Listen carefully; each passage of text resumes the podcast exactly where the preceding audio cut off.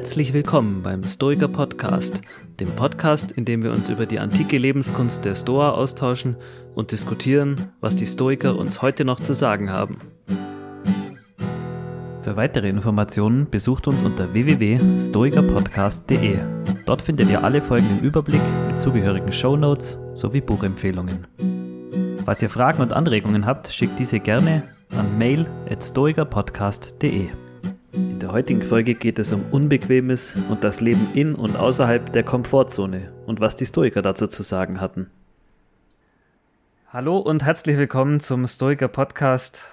Heute wird es unbequem, aber bevor ich erkläre, was wir damit meinen, äh, vielleicht noch mal kurz einen Überblick. Wir haben in den ersten Folgen einen Crashkurs gemacht in Stoizismus. Wir haben ein bisschen die Theorie dahinter angeschaut. Wir haben praktische Übungen angeschaut und hm. In der letzten Folge sind wir dann jetzt ins Freischwimmen übergegangen. Wir haben mal uns ein Alltagsthema angeschaut. Wie würden die Stoiker damit umgehen? Und zwar haben wir uns da die Berufswahl angeschaut. Welchen Beruf würde ein Stoiker wählen? Wie würde er den ausführen? Heute geht es um die Komfortzone, um Bequemlichkeit und wie die Stoiker da dazu stehen würden. Und wir haben uns da mal ein paar Fragen überlegt, an denen wir uns da entlanghangeln wollen in der Folge. Zunächst mal, was verstehen wir unter Bequemlichkeit? Dann äh, ist Bequemlichkeit ein Problem? Zu viel Bequemlichkeit, ist das vielleicht ein Problem? Ähm, war das zu Zeiten der Stoiker auch schon so? Und wenn ja, hatten die da irgendwelche Ratschläge? Was haben denn die alten Stoiker dazu gesagt. Ja, also die Frage, die erste würde ich gleich mal an euch stellen. Was, was ist denn für euch Bequemlichkeit? Ah. wo, wo, fängt man da an? Okay, ist jetzt äh, sehr unbequem dann zu denken. Nee, also es hat irgendwas, ich glaube, äh, mit äh, Energiesparen oder Bedürfnisbefriedigung zu tun. Ne? So, ähm, halt wenig ausgeben, viel bekommen. Das ist bequem. Mhm. Ja. Mhm. ja. ich würde auch sagen, also wenn man es so ein bisschen formal eigentlich äh, formuliert, ja, und wir Philosophen neigen ja manchmal dazu, das Ganze so ein bisschen zu formalisieren, da würde ich einfach sagen, Bequemlichkeit ist äh, so ein Zustand, ähm, den man nicht verlassen möchte, weil alles darüber hinaus unangenehm wird. Ne? Mhm. Also mhm. ähm, mhm. so ein bisschen so definiert auch wie, wie Ralf, ne? dass man so eine Art von Komfortzone hat, so ein Kokon, wo man sich irgendwie gut fühlt. Äh, und mehr möchte man eigentlich auch nicht. Ne? Und das ist halt bequem. Mhm. Ich finde auch, ich weiß nicht, wie ihr mhm. das seht, dass der Begriff Bequemlichkeit selber auch zumindest heute eine negative ähm, Konnotation mitschwingt. Also mhm. die meisten mhm. Menschen möchten sich nicht nachsagen lassen, na guck mal, du bist bequem. Und dann sagen die meisten nicht, oh super, mhm. ja stimmt. Mhm. Sondern äh, die versuchen dann zu rechtfertigen, dass sie halt nicht bequem sind.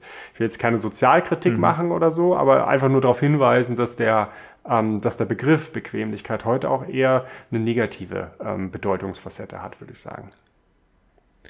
Liegt vielleicht auch daran, dass wir heute einfach, ja, ich sage jetzt einfach mal zu bequem sind ähm, es gibt viele Sachen, die Einzug in den Alltag erhalten haben, die vielleicht in der Dimension nicht nötig wären. Also für mich ist so Bequemlichkeit oder unnötige Bequemlichkeit, Paradebeispiel der elektrische Salzstreuer, ähm, die, die Rolltreppe, äh, dann ja, vielleicht E-Bikes ja. und ähm, ja, so Sachen, die dann, die vielleicht schon ihre Berechtigung haben. Jetzt, um bei dem E-Bike-Beispiel zu bleiben, es gibt genug Leute, die äh, die können da größere Distanzen fahren, die können da besser in die Arbeit pendeln und sowas, aber dann äh, erhält es dann trotzdem in der breiten Masse auch Einzug im Alltag und äh, ehe man sich versieht, hat jeder ein E-Bike, auch die Kinder. Und äh, ja, diese einstige Bequemlichkeit, die wird dann zum neuen äh, Standard und äh, man verliert dann auch wieder ein Stück weit die Fähigkeit, in dem Fall zum Beispiel einfach normal Fahrrad zu fahren.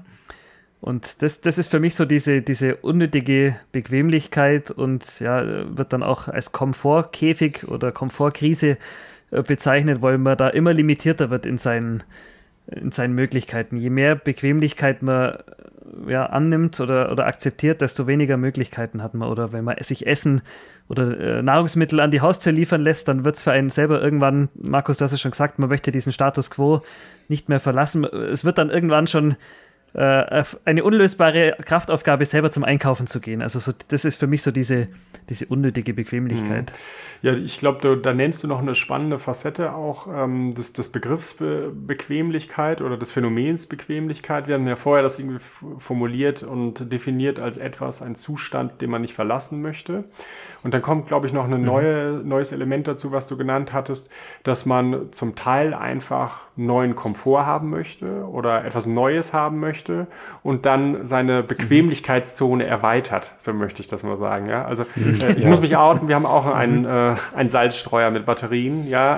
Äh, allerdings muss ich, muss ich dazu sagen, den haben wir geschenkt gekriegt. Der wird nicht mehr häufig verwendet, aber es ist natürlich irgendwie so ein Zeichen dafür. Ne? Also äh, so ein bisschen diese mhm. kleine Handbewegung, die ganz einfach ist, wird ersetzt durch Batterien und irgendwann, also wenn mhm. dieser Salzstreuer dann irgendwie nicht mehr funktioniert, dann ähm, sagt man, oh nee, ja, wie ging das alte nochmal? Ja, ganz so schlimm ist es nicht, aber man genau. leidet erstmal darunter, ja. dass der bequemliche Zustand wegfällt, weil der Salzstreuer nicht mehr funktioniert. Ne? Mhm. Das ist, glaube ich, auch ein bisschen das, was mhm. du im, im Auge hast. Ne?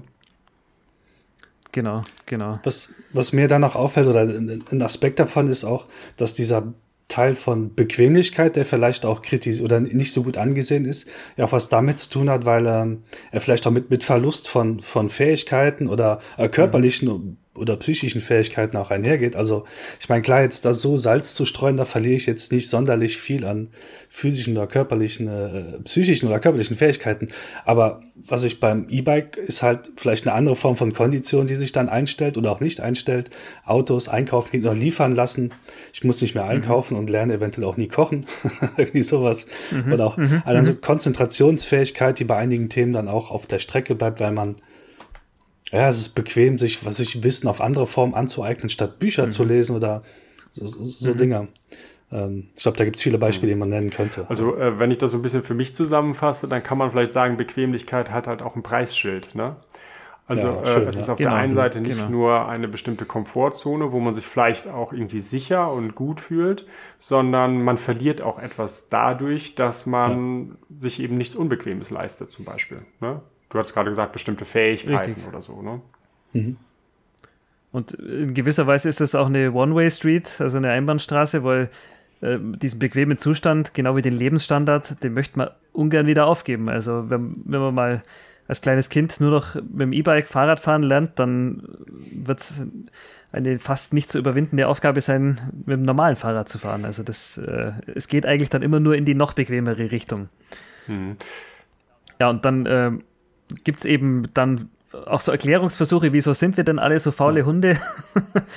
ähm, und ja, es kommt wohl aus der Evolution oder so wird es zumindest erklärt, dass eben früher die, die es geschafft haben, möglichst viel Energie einzusparen, die hatten dann diese Energie wieder übrig für äh, Fortpflanzung und, äh, und sonstiges. Also der, der Bequeme hatte bessere Überlebenschancen. Von dem her gesehen stammen wir alle vom Faulen ab.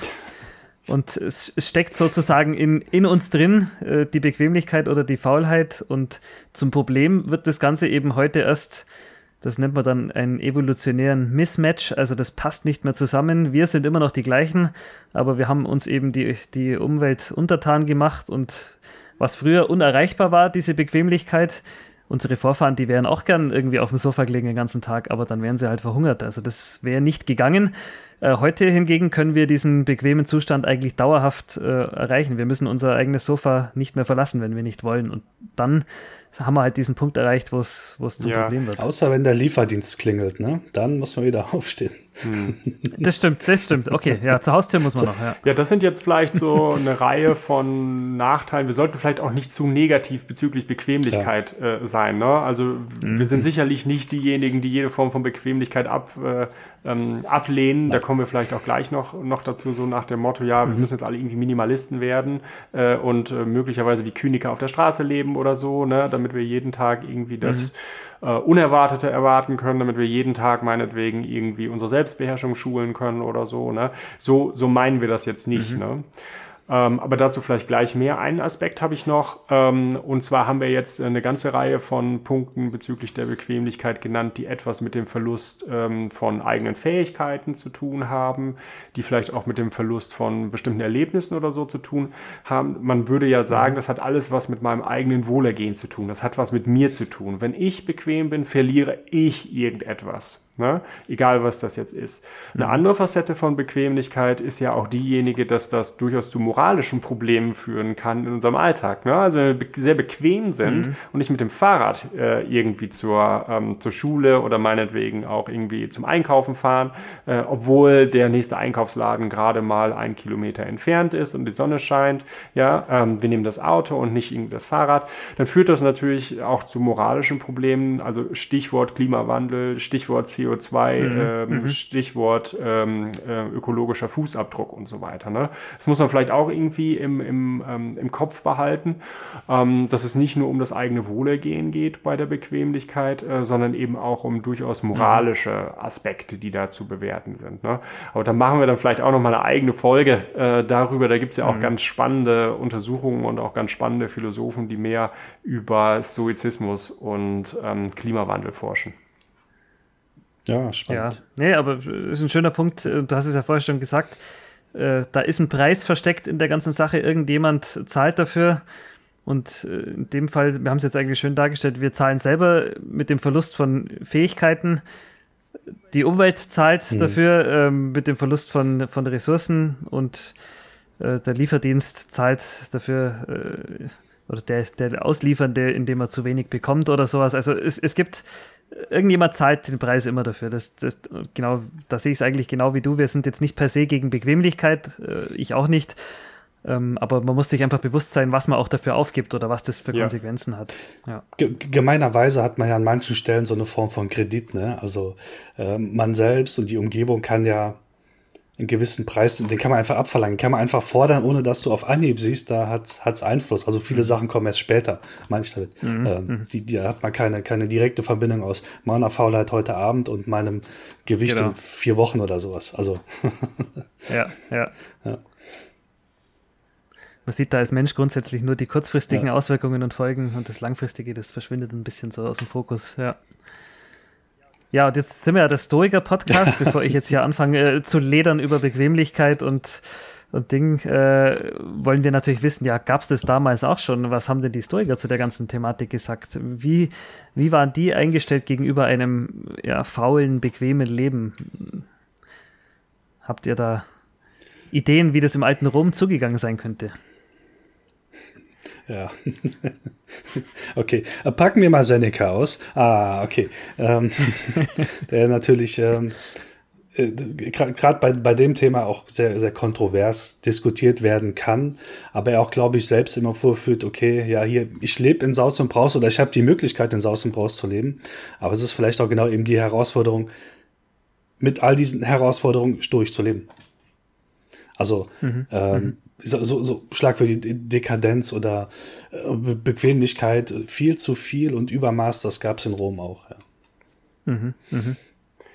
Ja, äh, würde ich, würd ich auch denken, ohne jetzt große äh, sozioökonomische Studien an, anzufertigen und äh, übertriebene Hypothesen aufzustellen. Also überall da, äh, vermutlich, wo es in Gesellschaften eine Spreizung zwischen Arm und Reich gibt, und die gab es in mhm. Rom, ne?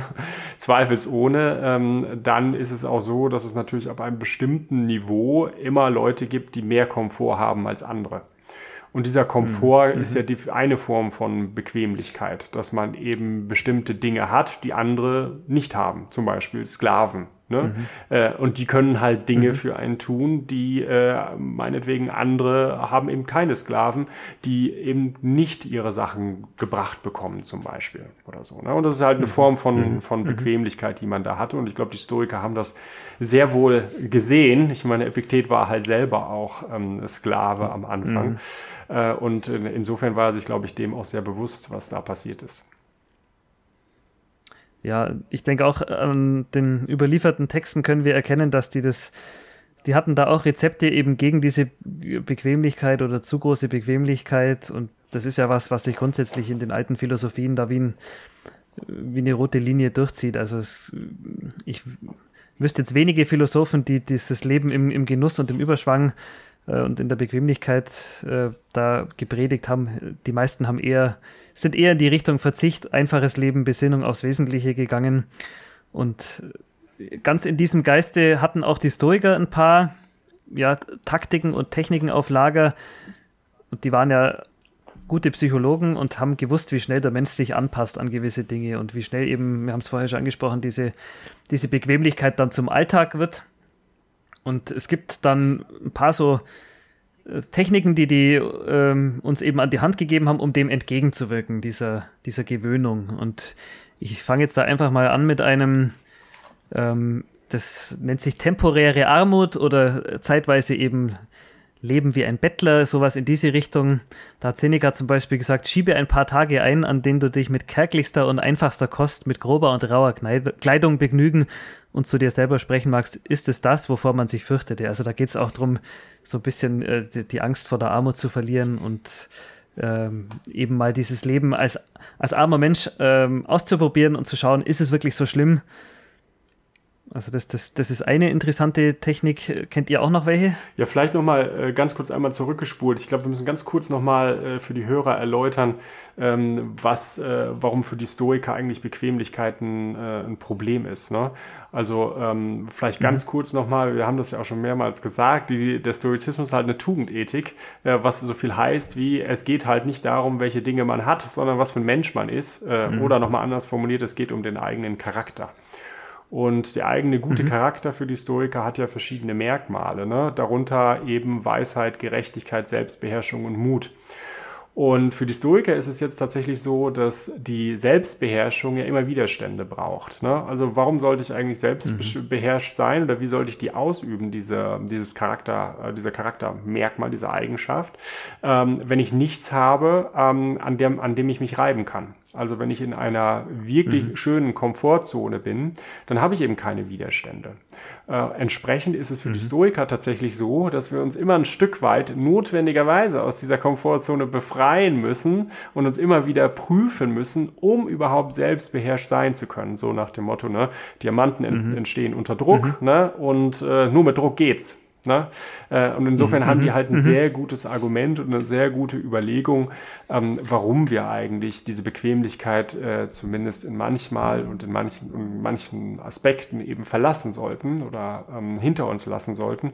Nämlich, äh, weil wir dann äh, eben das äh, machen, was wir als Mensch machen sollen, nämlich den guten Charakter ausbilden und die Tugend der, der Selbstbeherrschung. Richtig, ja. das war jetzt nochmal ein schöner Einschub. Genau, da bin ich ein bisschen davon galoppiert. Also Armut oder Reichtum für die Stoiker ist ja grundsätzlich mal eben indifferent oder egal, aber eben als Mittel zum Zweck ähm, kann das dann durchaus dienen, eben um zum Beispiel da näher dann an die Selbstbeherrschung ranzukommen. Und dafür war eben zum Beispiel dann diese temporäre Armut mhm. eine äh, Taktik, die da Seneca empfiehlt. Ja, und ich finde, das ist auch ehrlich gesagt, so wie du sagst, eine richtig schöne Übung ähm, in äh, Desensibilisierung. Ne? Ja. Äh, also mhm. natürlich sagen wir häufig so Dinge wie, ach, wenn ich jetzt alles verlieren würde, ist mir ja total egal. Oder äh, ja, natürlich kann ich ohne Jacke bei kaltem Wetter rausgehen. Ist doch kein Problem.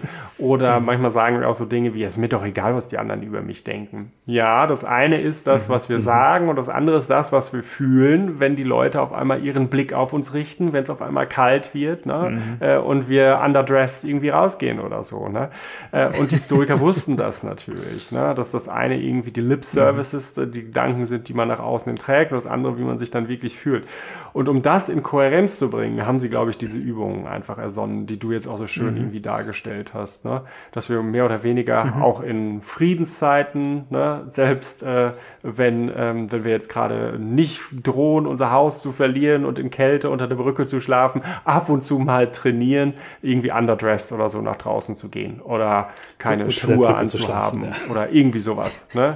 ja. Genau. Oder ja, eine genau, andere Variante genau. wäre ja, die man von, von Kato auch noch kennt. Ich glaube, da haben, sind wir auch schon mal drauf eingegangen, dass der einfach ähm, in, in, den Senat mit seinen alten Klamotten gegangen ist. Ne? Also jetzt nicht in der Staatsdroga mhm. oder mhm. irgendwie sowas. Ne? Und natürlich spürt man dann irgendwie auch den Druck und dann spürt man auch irgendwie die, die Augen der anderen, die auf einen starren oder so.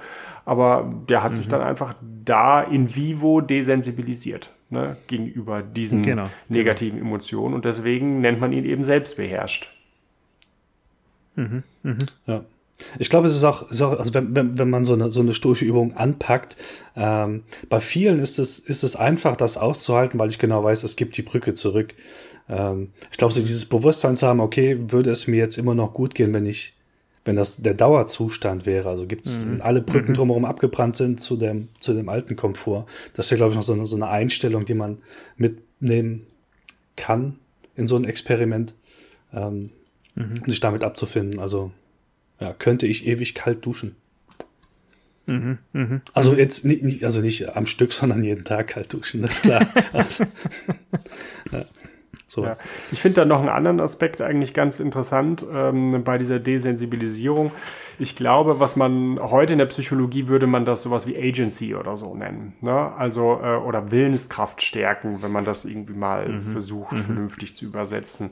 Mhm. Das heißt, äh, wenn ich jetzt äh, fünfmal kalt geduscht habe, na, äh, dann merke ich, Mensch, wenn ich da, das kriege ich hin. Ne? Vielleicht kriege ich auch andere Dinge hin. Mhm. Oder wenn ich mit Höhenangst von einem Felsen gesprungen bin oder Cliffjumping oder was weiß ich, was man alles machen kann, mache, dann merkt man, Mensch, das habe ich geschafft. Vielleicht schaffe ich andere Sachen eben auch. Ne? Es gibt ein Selbstvertrauen, mhm. es gibt halt mhm. Willenskraft, Agency, tatsächlich viele Dinge zu schaffen, von denen man halt vorher dachte, die schafft man halt gar nicht. Ne? Also es ist nicht nur die Desensibilisierung, es ist eben auch dieser andere Aspekt der Agency, der noch, ähm, noch hinzukommt. Mhm. Und die sind ja schon wirklich, wie du sagst, auch schön übertragbar. Also äh, das kalte Duschen in der Früh, äh, man bringt das jetzt vielleicht nicht in Zusammenhang mit irgendwie einem Vortrag vor vielen Leuten halten oder sowas, mhm. aber eben diese Stärkung der Willenskraft, die ich in der Früh unter der kalten Dusche erlangt, die bringt mir dann eben da auch wieder was in ganz anderen Aspekten. Ja, das stimmt. Es ja. ist auch, ich sag mal, eine Form von klassischem Training auch. Also ich muss für einige Sachen eben den Widerstand erhöhen, um, was weiß ich, Kraft zu entwickeln. Ich muss zum Beispiel auch Konzentration trainieren unter mehr Ablenkung oder sowas. Also nur wenn mhm. es unbequemer wird in gewisser Weise, wenn ich quasi außerhalb meiner Komfortzone gefordert werde, kann irgendwas oder gibt es Fähigkeiten, die halt auch wachsen dadurch. Quasi genau, resilienter, genau. stärker ja, werden. Mhm, mhm. Was, was natürlich dann auch noch ein Punkt war bei den Stoikern, wir haben es auch schon mal bei der Prämeditatio angesprochen, also diese, diese Vorwegnahme von ja. gerade vor allem negativen Ereignissen in der Zukunft, wenn man das einfach mal durchdenkt, was, was passieren kann, was dann zu so einer gewissen Dankbarkeit im Moment auch dann führt. Und ähnlich ist es natürlich zum Beispiel auch, wenn man äh, ein temporäres Leben in Armut führt oder mal auf gewisse Genüsse verzichtet, mhm. dass man die dann wieder zu schätzen lernt und weiß, was man eigentlich dann an, dem, an seinem normalen Alltag hat. Also wenn jetzt jeden Abend äh, der Gang zum Süßigkeitenregal oder das Glas Wein auf dem Tisch steht, dann, äh, dann passt man sich auch an, diesen, an diese Bequemlichkeit oder an diesen Standard relativ schnell an und es ist nichts mehr Besonderes. Und da hatten eben diese Historiker wieder den, den Trick, dann eben darauf zu verzichten, äh, um dann eben wieder Freude daran zu empfinden oder wieder die Dankbarkeit darüber. Das finde ich auch noch ein schöner, äh, schöner Aspekt, so, äh, so nach dem Motto, wenn man es ins Slogan packt, das Süße ist nicht so süß ohne das Saure. Ne? Äh, also, dass man mhm. tatsächlich mhm. sich in einer Zeit lang in Enthaltsamkeit übt, um dann möglichst sensibel gegenüber den Genüssen zu sein, die man früher für ganz normal gehalten hat. Ne? Äh, hier muss man, glaube ich, noch mhm. dazu sagen, für viele ist das, glaube ich, sehr ansprechend. Ne? Also für viele, die zum Beispiel fasten, ist das irgendwie eine Erfahrung, mhm. ähm, die sie direkt danach beschreiben. So nach dem Motto, ach Mensch, dieses, was mir früher so selbstverständlich war, irgendwie wieder was Schönes äh, zu mhm. essen, das war das erste Essen, das war so wunderbar. Ja, das habe ich wirklich genossen. Äh, das ist ja auch durchaus menschlich mhm. und nachvollziehbar. Für die Stoiker muss man aber sagen, dass diese Art von Genuss so wichtig er für den Alltagsmenschen ist, ja ein präferiertes Indifferentium ist. Ne? Das dürfen wir, mhm. glaube ich, nicht ja. ver vergessen, dass, äh, ja. wenn wir das hervorheben als etwas, was, äh, was in der Folge auftreten kann, ähm, wenn man ein Stück weit sich mhm. aus dieser Komfortzone heraus äh, ähm, begibt, dass das für die äh, Stoiker ein Nebenkriegsschauplatz war oder ein Nebeneffekt. Ja. Ne? Mhm. Da gibt es, mhm. viele, viele schöne Beispiele oder ein, zwei schöne Beispiele mir auf Anhieb einfallen, die gerade das Thema Essen betreffen. So, so es ist rein zweckgebunden. Es soll nicht, also es ist vielleicht okay, wenn es lecker ist, aber in erster Linie soll es halt den, den Körper nähren, den Magen füllen. Nicht zu viel, nicht zu wenig, genau richtig. Mhm. Und wenn es gut schmeckt, ist schön, wenn nicht, ist auch okay. Genau, ja. genau. Ja. Ich denke mir auch, so wie ich die Historiker mir vorstelle, da waren ja viele in, in beratender Funktion tätig für, für, für Kaiser, Politiker und sonst was. Also die, die Philosophen waren ja häufig irgendwie den, den Politikern beigestellt als Berater und vielleicht haben die da eben auch aus erster Hand so gesehen, wie schnell man in die Dekadenz abdriften kann als, als Kaiser ähm, gab er da den ein oder anderen bei den Römern, der jetzt sich da nicht so mit Ruhm bekleckert hat aus heutiger mhm. Sicht. ähm, und äh, ja, so als Gegenmittel dazu eben so dieser gelegentliche Verzicht oder die Besinnung auf das Wesentliche, um eben da nicht in der Abwärtsspirale reinzukommen. Ja. Also was machen wir dann mit so einer Figur wie Seneca? Also die äh, ist ja doch irgendwie hm. eine, die provoziert, auch äh, aus stoischer hm. Perspektive äh, weil der war ja äh, eher so der Bill Gates seiner Zeit. Ne? Also äh, man würde halt sagen, mhm. er hat halt zum Teil wirklich in der Komfortzone gelebt. Er hatte unendlich viel Geld, ne? hatte sehr viel politischen Einfluss. Äh, man würde heute etwas sloganhaft sagen, der wurde halt gepampert. Ne? Äh, ja. Natürlich mhm. muss man das mhm. differenzierter sehen und kann man auch differenzierter sehen, aber er hat es jedenfalls viel besser äh, in, mit Blick auf den Komfort als viele andere seiner Zeitgenossen. Ich glaube, so viel kann man irgendwie sagen. Ne? Ja, was machen wir mit dem? Wie passt mhm. der in dieses äh, stoische Bild rein? Was würdet ihr sagen? Na, so ein bisschen haben wir jetzt irgendwie gezeichnet, dieses Bild des, des Stoikers. Ja, ich mache mir halt nichts aus meiner Komfortzone, ich breche da halt dauernd aus. Ne? Äh, und ähm, ja, härte mich ab durch bestimmte Übungen, äh, in vivo vor allen Dingen, dass ich mal irgendwie mit alten Klamotten mhm. rausgehe, underdressed rausgehe und so. Ne? Ähm, ich bin mir nicht sicher, ich weiß jetzt nicht, ob Seneca das, das, das auch gemacht hat, ja. Äh, aber zumindest scheint er irgendwie dem Geld und dem Komfort nicht abgeneigt gewesen zu sein. Wie passt das alles zusammen? Ja, das, das stimmt natürlich schon. Deshalb ist vielleicht auch heute irgendwie äh, Marc Aurel mehr so der Posterboy des Stoizismus, weil der irgendwie in seiner Jugend selber da eben versucht hat, auf dem äh, blanken Boden zu schlafen und so weiter. Das hat er ja alles probiert. Ähm, während Seneca eher so ein bisschen, du hast es schon angesprochen, eine kontroverse Figur ist, die heute auch immer wieder, äh, ja, oder auch zu, zu, Lebzeiten wurde er schon kritisiert, aber eben auch heute noch, ja, wie lässt sich das, was er sagt, vereinen mit dem, wie er gelebt hat? Ja, ist, ist äh, schwierige Frage. Also, oder vielleicht andersrum anzupacken, hätte er, äh, wäre es für ihn vernünftig gewesen, all das aufzugeben, wo er auch quasi, ich sag mal, reingeboren wurde, reingeschubst wurde, reingewachsen ist auch. Also ist ja, vom, vom, vom, vom Job her auch irgendwie, man war sein Vater nicht auch schon politisch aktiv, also irgendwie auch da reingekommen. Mhm. Und so, soweit ich im Kopf habe, aus, aus einem Buch hat er auch mal Nero irgendwann drum gebeten, so, hey, bitte hier, ne, lass mich gehen, ich will hier raus. Also das ja. war jetzt vielleicht nicht ja, aus, ja. aus rein äh, aus stoisch-philosophischer Sicht, sondern weil er gesehen hat, okay, das, der ganze Gaul ist am, am Sterben da am Hof, aber ähm, vielleicht auch, ist jetzt vielleicht dem auch ein bisschen, bisschen geschuldet. Also würde er, mhm. würde ein Stoiker einfach das aufgeben, wo er da so reinkam, was er aufgebaut hat, vielleicht? Wäre eine mhm. Frage. Ja, ich glaube, das ist ein ganz, auch nochmal wieder ein ganz wichtiger Punkt. Ähm, so wie wir es bisher beschrieben haben, könnte man ja denken, die Stoiker sind alle Minimalisten. Die haben höchstens, ähm, ja. Äh, mhm. äh, gibt ja diese, ähm, diese Sekte, sage ich schon, aber zumindest irgendwie die Bewegung, naja, 100 äh, Dinge im Leben reichen aus. Ja, mhm. äh, mhm. und mhm. äh, damals waren 100 Dinge natürlich noch richtig viel.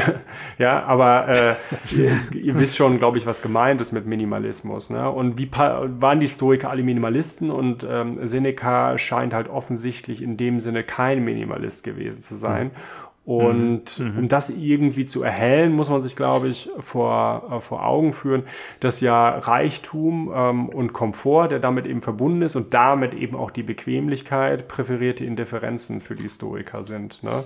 Mhm. Das heißt, mhm. ähm, die sind weder gut oder, oder schlecht. Ne? Ähm, die, sind, die sind einfach nur da, mhm. die machen das Leben nicht, ähm, nicht gut oder schlecht.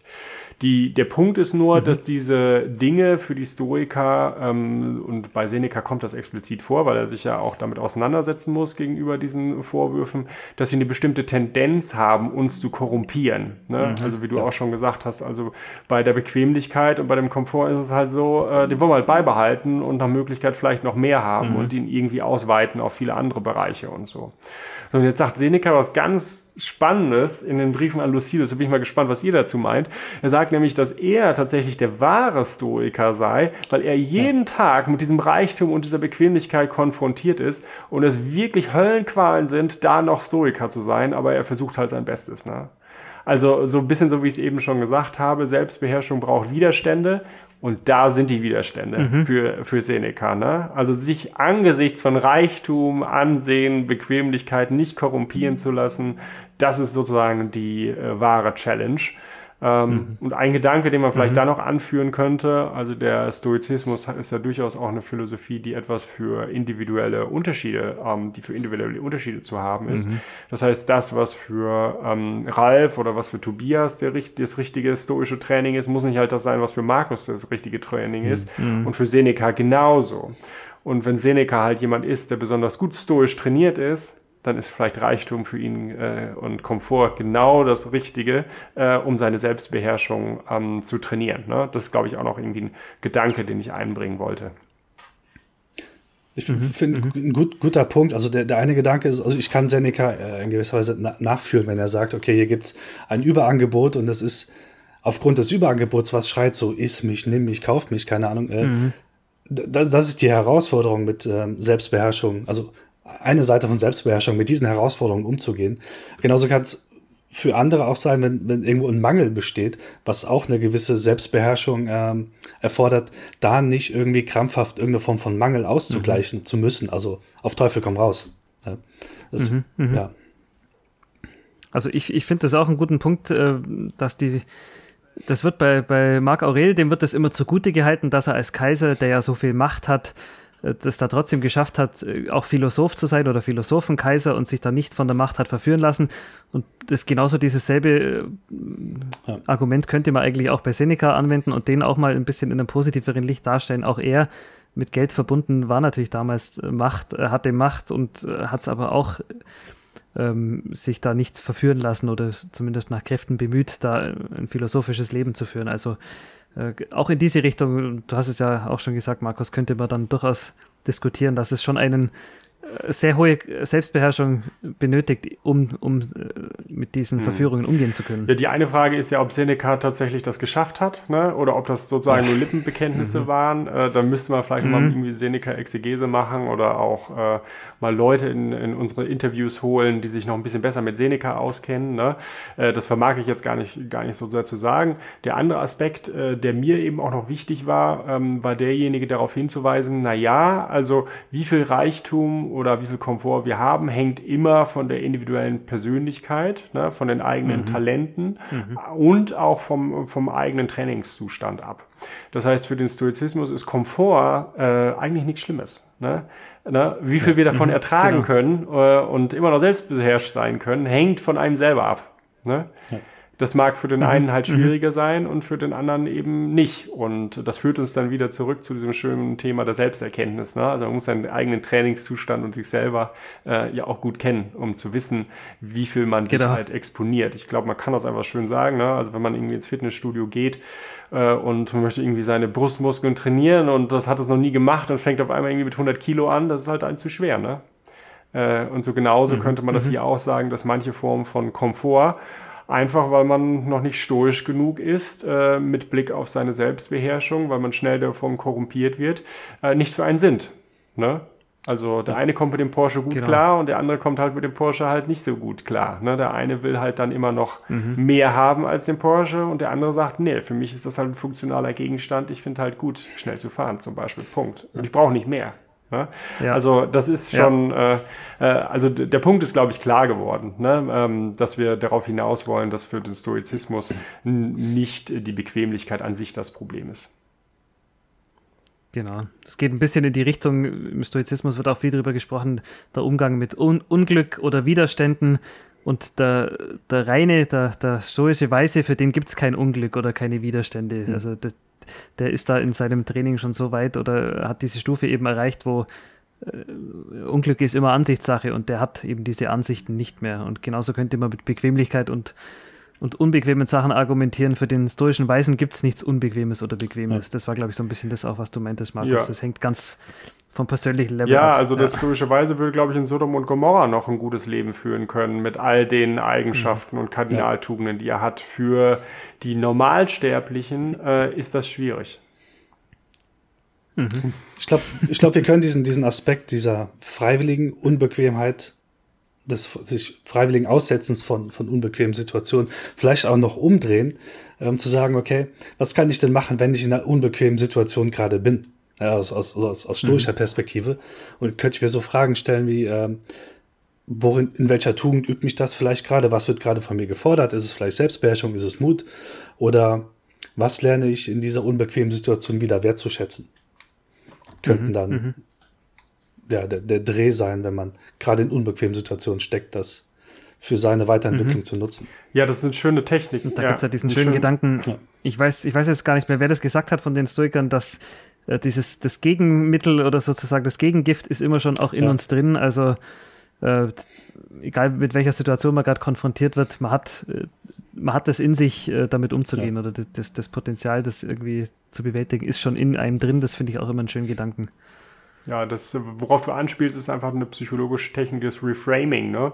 Dass mhm. die Dinge, die uns äh, mhm. widerfahren, einfach nichts, äh, nichts Negatives sind, sondern dass wir sie als Potenziale nutzen können. Es gibt keine Probleme, mhm. nur äh, mhm. Herausforderungen. Ne? Ja, ja, ja, ja. Jeder, übertrieben, jeder. übertrieben. Das sind leider alles irgendwie so, mhm. ja, so abgedroschene mhm. Kalendersprüche, aber im, im Kern äh, sind die natürlich schon klasse. Obstacle is the way, also. Ne? Genau, genau. ja. Ja, ich glaube, wir, wir äh, nähern uns dem Ende der heutigen Folge. Was nehmen wir mit? Was, was packen wir in unseren Koffer rein? Ja, nichts muss ja unbequem sein. Also keine.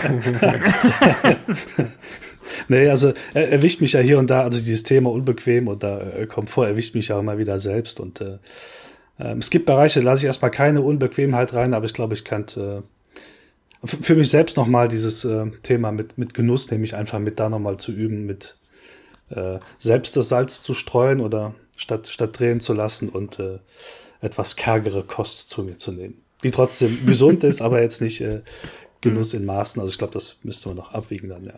Ja, ich werde hier zu Hause auch noch mal eine Diskussion über Salzstreuer führen. Ja. Das ist äh, auch ein Punkt. Aber ja, das ist natürlich nicht irgendwie das, äh, das Einzige. Ich werde äh, diese Folge auch noch mal als Gelegenheit nutzen, in, tief in mich reinzuhören hm. und den äh, Trainingszustand zu prüfen und äh, zu gucken, was ich da an verschiedenen Übungen, die die Historiker vorschlagen, vielleicht noch brauchen kann. Mhm. Ich meine, die müssen ja nicht immer In-vivo-Übungen sein. Also In-vivo-Übungen sind ja äh, Sachen, wo man sich dann gegenüber anderen Menschen exponiert. Das können ja auch in Mente-Übungen sein, indem mhm. man sich die visualisiert. Die sind sehr häufig mindestens genauso äh, effektiv. Genau, das nehme ich mit. Mhm. Ja, sehr schön. Also ich fand diesen Gedanken ganz, ganz toll, dass eben das alles mit einem Preis kommt, mhm. den man, äh, den irgendjemand zu zahlen hat, auch man selbst. Und dass es auch schon zu den Zeiten äh, der Stoiker so war, dass die eben das gesehen haben. Grundsätzlich äh, sind die dem neutral gegenübergestanden, haben wir heute jetzt ein paar Mal gehört, aber auch die haben eben diese, diese Gefahr durchaus erkannt von einem zu bequemen Lebensstil und äh, ja, hatten da ein paar Gegen, Gegenmittel und ja, auch ich werde die Komfortzone gelegentlich verlassen, das nehme ich auf jeden Fall mit.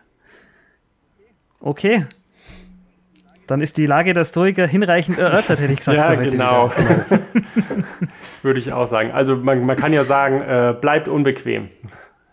Das genau, bleibt genau, unbequem. Genau. genau. Also bis dahin, tschüss. Macht es gut. Ciao, ciao. Bis dann, ciao.